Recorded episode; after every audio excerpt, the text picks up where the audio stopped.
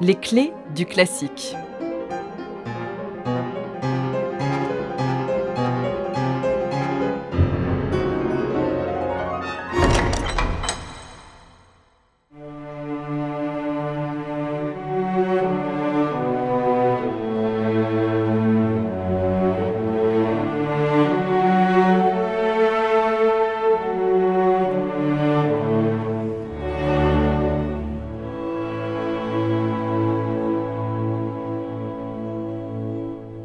C'est pour son grand ami Joseph Joachim que Brahms décide d'écrire un concerto pour violon.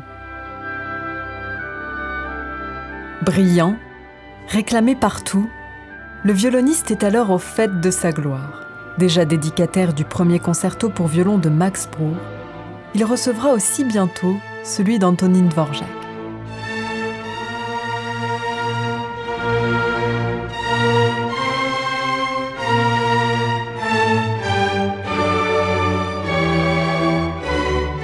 Mais revenons un peu en arrière. Nous sommes en 1853. Alors âgé de 20 ans, Brahms sillonne l'Allemagne du Nord en compagnie du violoniste hongrois Eduard Romeni. C'est lors d'une étape à Hanovre qu'il fait la connaissance de Joseph Joachim, de deux ans son aîné.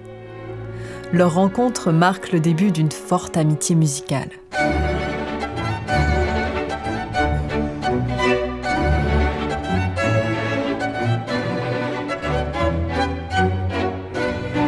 Peu à peu, les deux hommes se produisent ensemble en concert. Joachim inspire Brahms pour ses compositions. C'est aussi grâce à lui que ce dernier rencontre Franz Liszt et les Schumann. Tout au long de leur vie, Brahms et Joachim vont échanger une riche correspondance. Ils vont s'envoyer des ébauches de partitions, des exercices, se conseiller, se corriger.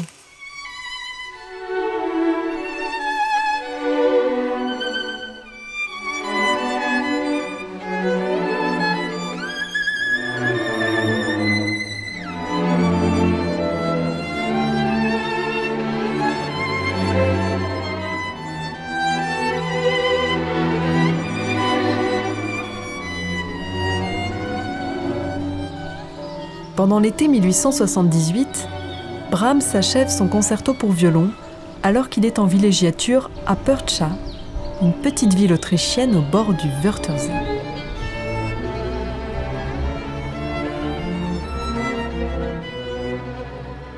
Il écrit à Joachim et lui envoie dans un premier temps la partie soliste du premier mouvement et du final.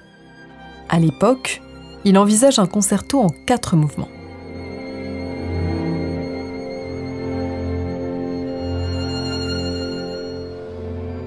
Finalement, Brahms opte pour la forme classique en trois mouvements et abandonne le scherzo qu'il réutilisera dans son deuxième concerto pour piano. Quelques semaines plus tard, il envoie l'intégralité de la partition au violoniste, ouvert à toute suggestion.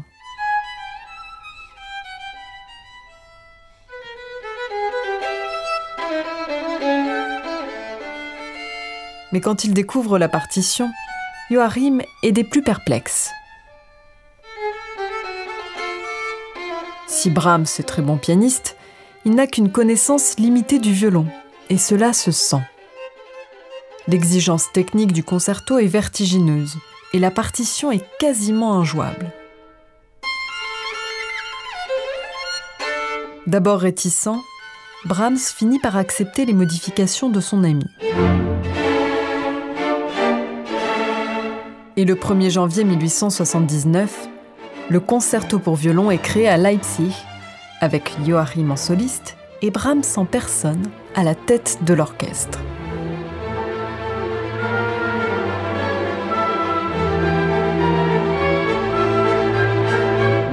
Le concerto pour violon est loin de faire l'unanimité. Certains, comme le chef Hans von Bülow, le jugent écrit non pas pour, mais contre le violon. Trop technique. Et surtout, trop proche du genre symphonique.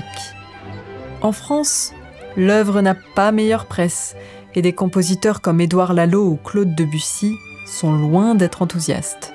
C'est finalement sur le long terme que l'œuvre trouvera son public. Avec son concerto pour violon, Brahms marche dans les pas de Mendelssohn et de Beethoven. Il emprunte d'ailleurs à ce dernier la tonalité de Ré majeur.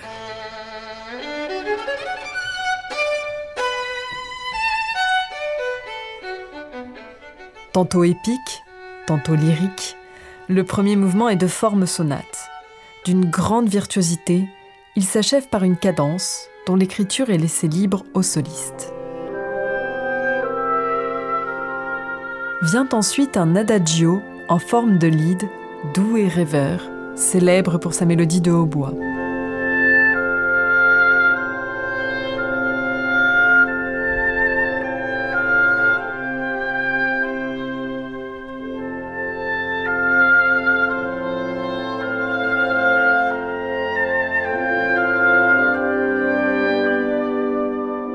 Moment suspendu avant le dernier mouvement, un rondeau bondissant et énergique aux accents de.